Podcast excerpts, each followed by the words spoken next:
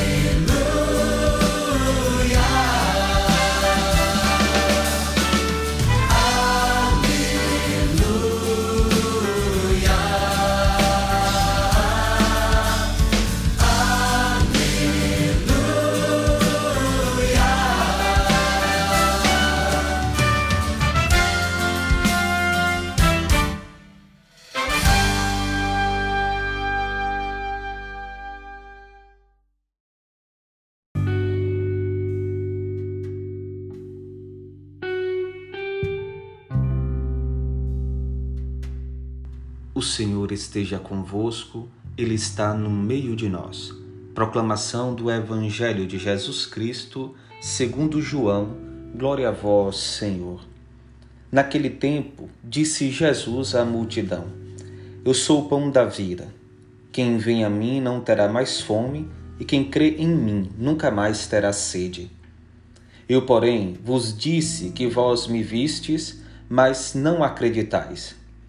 Todos os que o Pai me confia virão a mim, e quando vierem, não os afastarei. Pois eu desci do céu não para fazer a minha vontade, mas a vontade daquele que me enviou.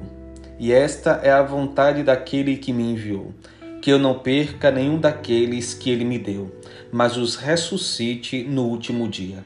Pois esta é a vontade do meu Pai, que toda pessoa que vê o Filho e nele crê tenha vida eterna e eu ressuscitarei no último dia. Palavra da salvação, glória a vós, Senhor. Que as palavras do Santo Evangelho perdoem os nossos pecados e nos conduza à vida eterna. Amém.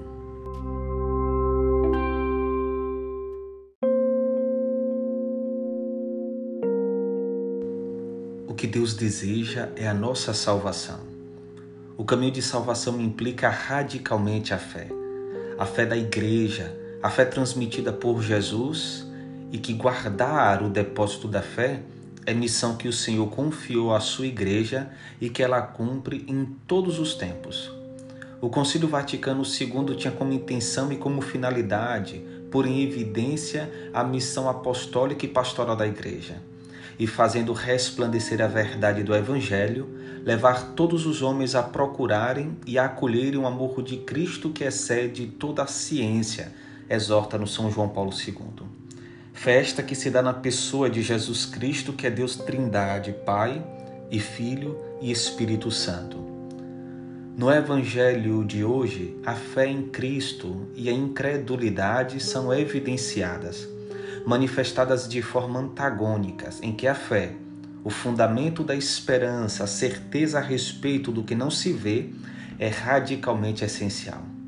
Por um lado, a fé é um contato profundamente pessoal com Deus, que me toca no meu tecido mais íntimo e me coloca diante do Deus vivo em absoluta imediaticidade, isto é, de modo que eu possa falar com Ele, amá-lo e entrar em comunhão com Ele mas ao mesmo tempo, essa realidade maximamente pessoal tem a ver inseparavelmente com a comunidade. Faz parte da essência da fé o fato de me introduzir no nós, dos filhos de Deus, na comunidade peregrina dos irmãos e das irmãs, sinaliza Bento XVI. Sirvo-me das palavras de Santo Agostinho para dar um exemplo da importância da fé na pedagogia da salvação. Deus, que te criou sem ti, não te salvará sem ti. Percebamos a profundidade dessa verdade. Deus é onipotência e ainda assim quis precisar de nós. Mais do que nunca, devemos suplicar ao Senhor que haja em nossos anseios, ações, pensamentos, motivações, em nossas vontades. Busquemos crescer na certeza de que já não somos nós que vivemos, mas Cristo que vive em nós. Deixemos-nos modelar por Cristo. Afinal de contas, a medida da santidade é dada pela estatura que Cristo alcança em nós, desde quando, com a força do Espírito Santo, modelamos toda a nossa vida sobre a sua. É ser conformes com Jesus, como afirma São Paulo. Aqueles que ele conheceu desde sempre, predestinou-os para serem conformes com a imagem do seu Filho. E Santo Agostinho exclama: Será viva a minha vida toda repleta de ti. Hoje vislumbramos muitas pessoas sedentas de comungarem do corpo e do sangue de nosso Senhor Jesus, reclamando para si como, um verdadeiro direito e do qual não abre mão. Contudo, é igualmente perceptível que talvez tais manifestações careçam de uma profunda reflexão acerca das necessárias disposições interiores da vida de fé que preparam a nossa vida para uma plena participação no precioso banquete, pois ainda ressoam apelativamente as palavras de São Paulo.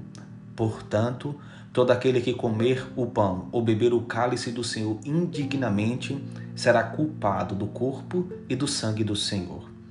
Não podemos e não devemos esquecer que antes de irmos ao altar da Eucaristia, precisamos estar nutridos do altar da palavra que, em síntese, exclama: Convertei-vos e crede no Evangelho. Caminhar a Cristo é o movimento natural dos que creem no enviado do Pai é acolher tão grandioso dom salvífico. Cristo vem ao encontro de nossa fome e nossa sede, fome e sede de vida eterna. Ele nos nutre com a plenitude do seu amor, a força de sua obediência ao Pai e o seu desejo de que todos se salvem e que cheguem ao pleno conhecimento da verdade. Deus quer salvar a todos.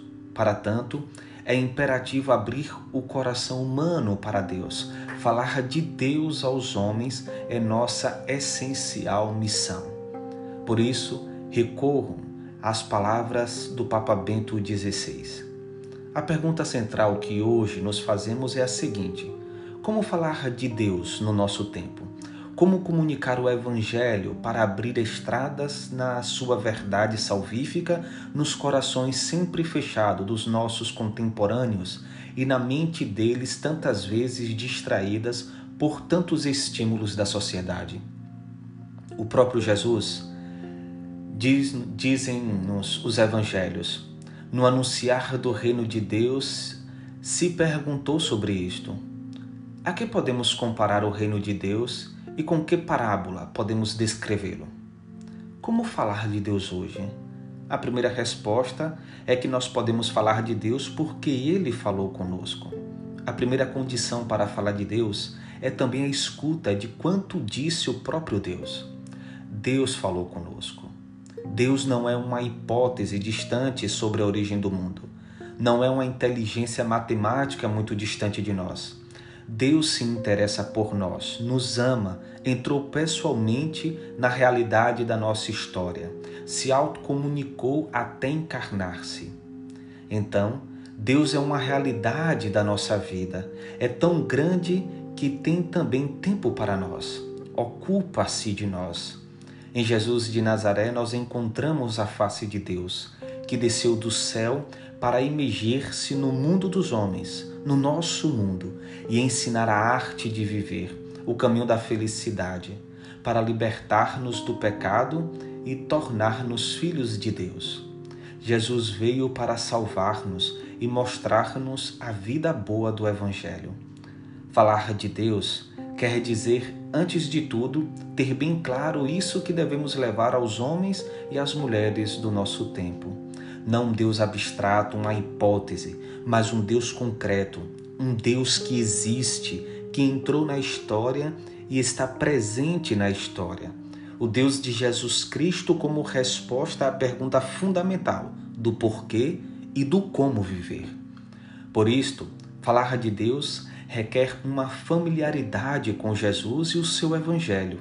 Pressupõe uma noção pessoal e real consciência de Deus e uma forte paixão pelo seu projeto de salvação, sem ceder à tentação do sucesso, mas seguindo o método do próprio Deus.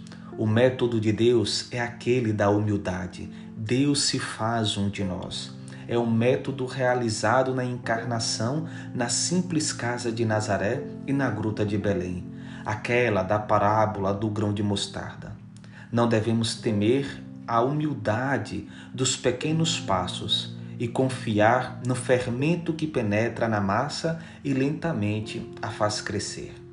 No falar de Deus, na obra de evangelização, sob a orientação do Espírito Santo, é necessário uma recuperação da simplicidade, um retornar ao essencial do anúncio, a boa notícia de um Deus que é real e concreto, um Deus que se interessa por nós, um Deus amor que se faz próximo de nós em Jesus Cristo até a cruz e que na, na ressurreição nos doa a esperança e nos abre a uma vida que não tem fim, a vida eterna, a vida verdadeira. Vida esta que desejamos, vida esta da qual somos sedentos e que Cristo vem ao nosso encontro para nos oferecer que tenhamos a coragem de percorrer este caminho, no movimento de conversão sincera, em uma fé amadurecida, em um coração verdadeiramente por Cristo preparado. Louvado seja nosso Senhor Jesus Cristo, para sempre seja louvado. O Senhor esteja convosco, Ele está no meio de nós.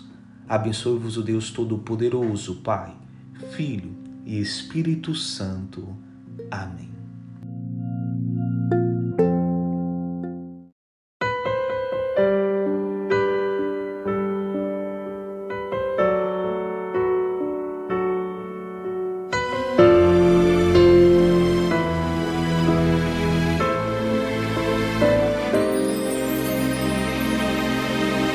Quantas vezes nós pensamos que o melhor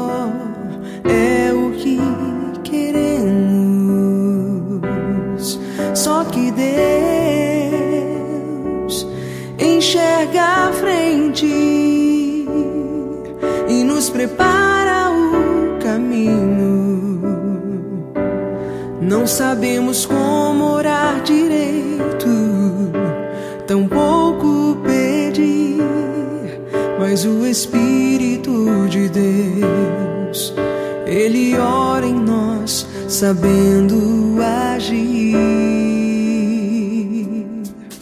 As demoras e os fracassos em Deus podem ser vitórias. Olhe os lírios,